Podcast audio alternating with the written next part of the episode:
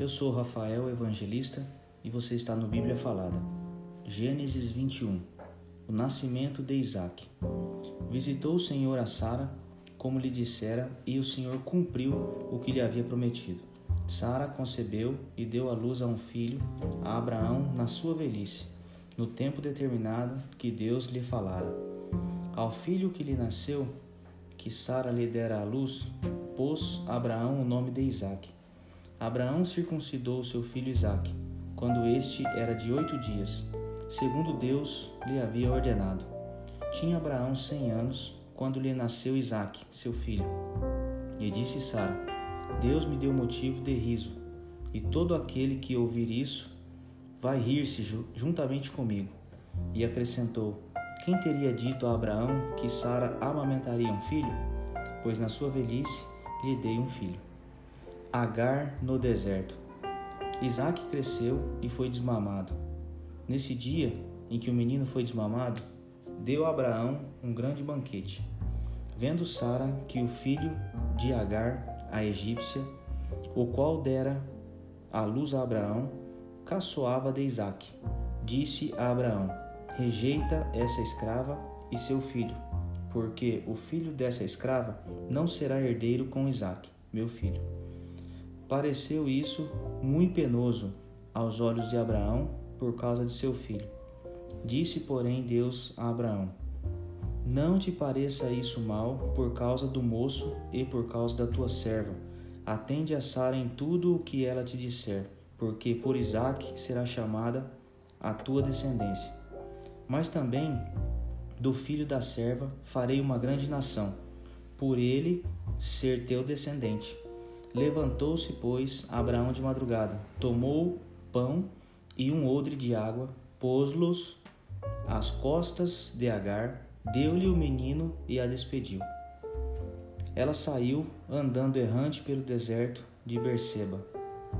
Tendo-se acabado a água do odre, colocou ela o menino debaixo de um dos arbustos e, afastando-se, foi sentar-se defronte, à distância de um tiro de arco porque dizia: Assim não verei morrer o menino.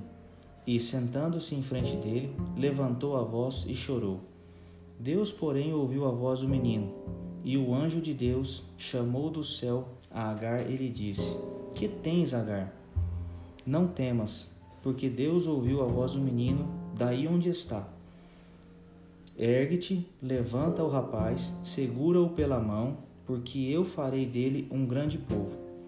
Abrindo-lhe Deus os olhos, viu ela um poço de água, e indo a ele, encheu de água o odre e deu de beber ao rapaz. Deus estava com o rapaz, que cresceu, habitou no deserto e se tornou flecheiro. Habitou no deserto de Parã, e sua mãe o casou com uma mulher da terra do Egito. Abraão faz aliança com Abimeleque. Por esse tempo, Abimeleque e ficou comandante do seu exército, exército, disseram a Abraão: Deus é contigo em tudo o que fazes. Agora, pois, jura-me aqui por Deus que me não mentirás, nem a meu filho, nem a meu neto, e sim que usarás comigo e com a terra em que tens habitado, daquela mesma bondade com que eu te tratei. Respondeu Abraão: Juro.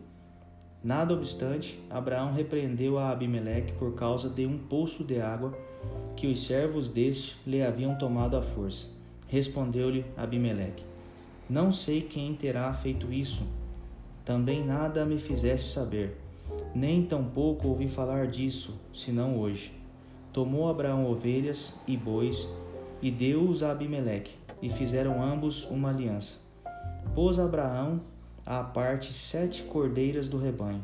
Perguntou Abimeleque a Abraão: Que significam as sete cordeiras que puseste à parte? Respondeu Abraão: Receberás de minhas mãos as sete cordeiras, para que me sirvam de testemunho de que eu cavei este poço.